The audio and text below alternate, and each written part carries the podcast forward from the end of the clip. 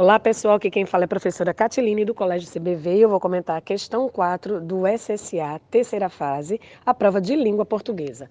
Bom, trata-se de uma questão de compreensão textual que requer do candidato que ele localize a opção em que logo em seguida, após um determinado fato, né, ele, esse fato seja precedido de um fragmento que indique temporalidade.